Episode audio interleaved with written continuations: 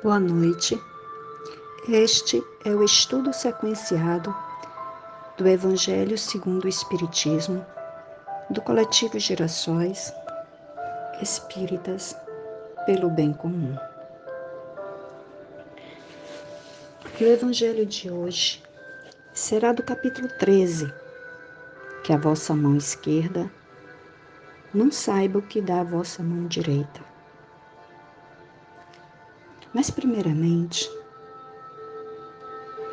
vamos fazer uma prece. Fechar os olhos, serenamente, elevar o nosso pensamento ao Mestre Nazareno. Mestre amado, solicito que neste momento possamos ter a companhia amorosa e devotada de nossos anjos guardiões, que juntos, irmanados no mesmo sentimentos, possamos rogar a vós a paz, a paz íntima tão necessária para que possamos agir no discernimento, na lucidez. Rogo também a vós a coragem para trilhar o caminho do autoconhecimento. Rogo vós a coragem para aceitar as fraquezas morais que ainda habitam no meu, nosso mundo íntimo. Nos guia, Senhor, para além do orgulho e do egoísmo. E fortifica sempre em nós a fé e a esperança num mundo melhor. Que assim seja.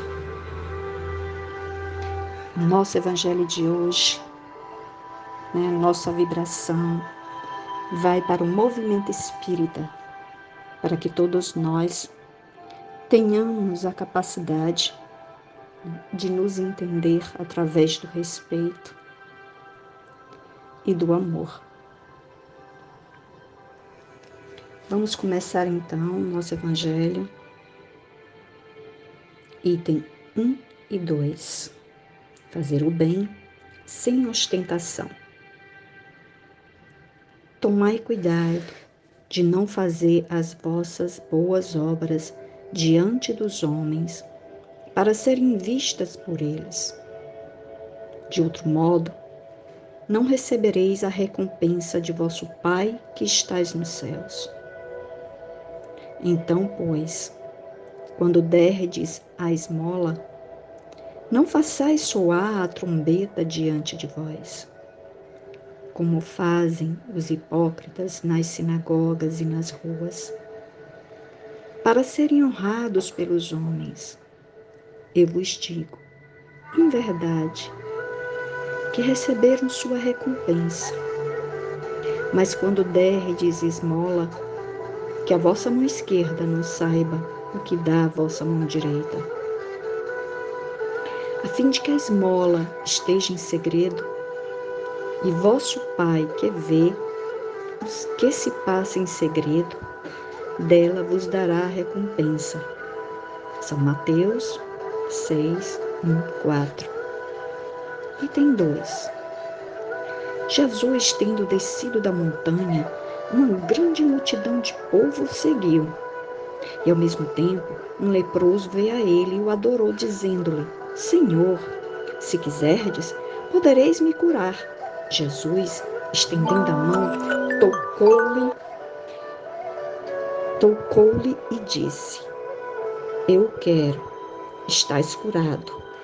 E no mesmo instante a lepra foi curada.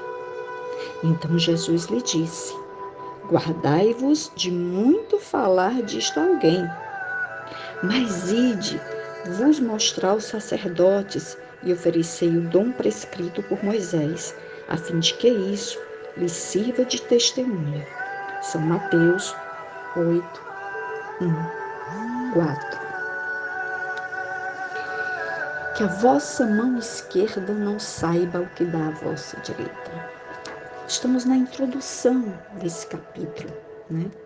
Que tanto fala sobre a caridade.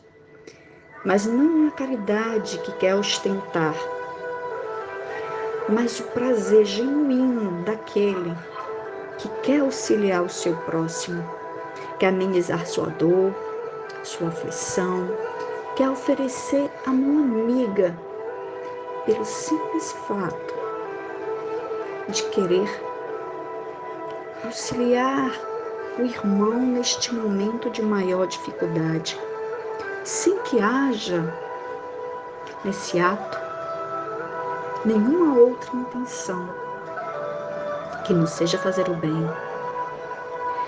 E a caridade, ela não é um ato meramente mecânico. Ela precisa do sentimento.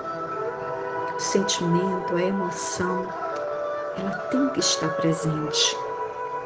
E por isso eu vou ler aqui um trecho do Livro dos Espíritos.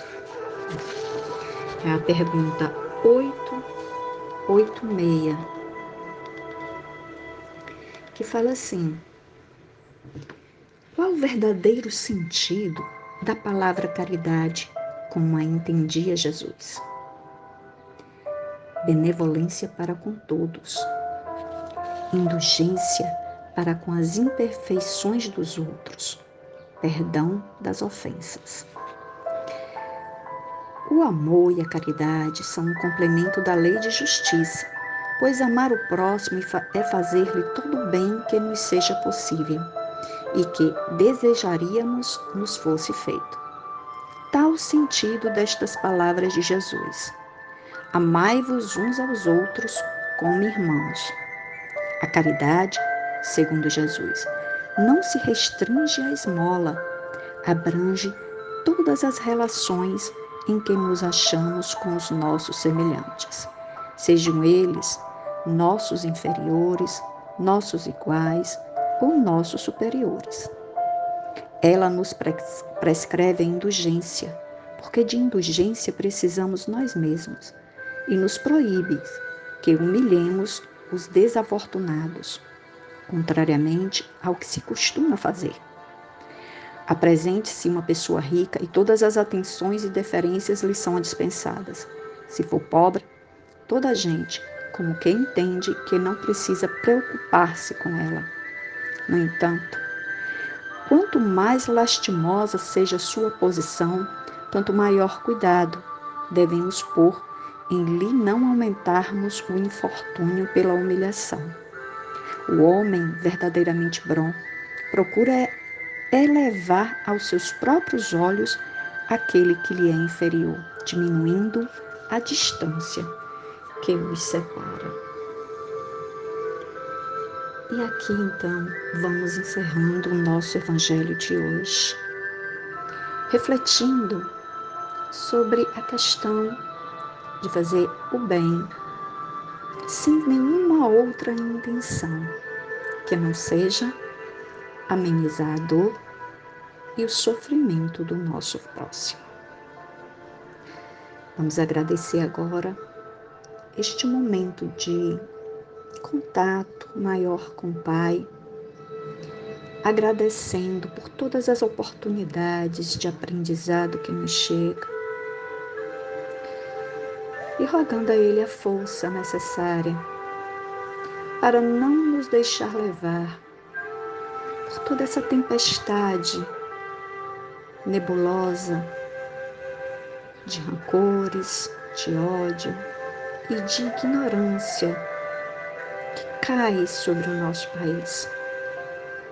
Que sejamos aqueles que realmente apresentam Cristo que sejamos cristãos com Cristo interno em nós.